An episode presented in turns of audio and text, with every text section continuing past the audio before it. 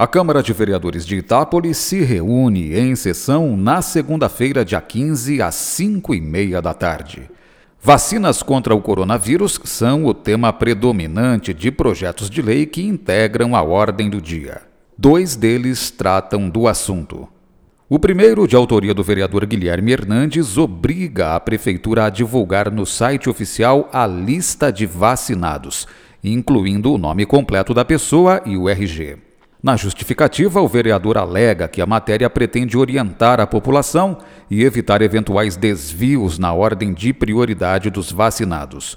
Com a divulgação da lista, haveria possibilidade de amplo controle do cumprimento das prioridades do Plano Nacional de Imunização ou de eventuais furos na fila.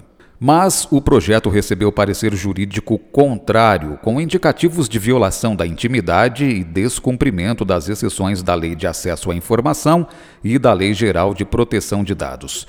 Com isso, o presidente da Câmara deixou de receber o projeto e o devolveu para o autor.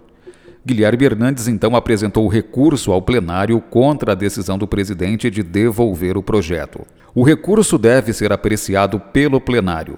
Se for aceito pela maioria dos vereadores, o projeto é votado já na sessão de segunda-feira. E a ratificação do protocolo de intenções entre municípios para a compra conjunta de vacinas contra a Covid-19 é o segundo projeto que fala dos imunizantes. A Associação de Prefeituras é organizada pela Frente Nacional de Prefeitos, a FNP. Até o dia 8 de março, 2.172 municípios de todo o Brasil, com população estimada de 142 milhões de pessoas, se mostraram interessados em integrar o consórcio, que vai chamar Consórcio Nacional de Vacinas das Cidades Brasileiras.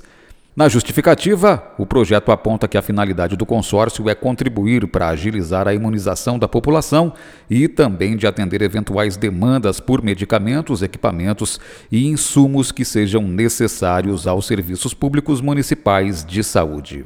Em 24 de fevereiro de 2021, o Supremo Tribunal Federal consolidou o entendimento de que os municípios também possuem competência constitucional para aquisição e fornecimento de vacinas, nos casos de descumprimento do Plano Nacional de Imunização pelo governo federal e insuficiência de doses para a imunização da população brasileira.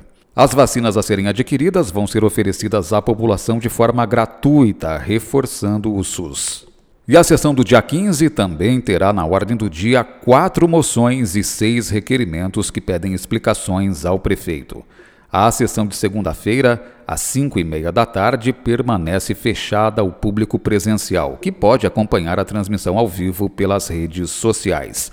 Veja em itapolis.sp.leg.br a pauta completa da sessão de segunda-feira, dia 15, às 5 e meia da tarde. Flávio Moraes, Jornalismo, Câmara Municipal de Itápolis.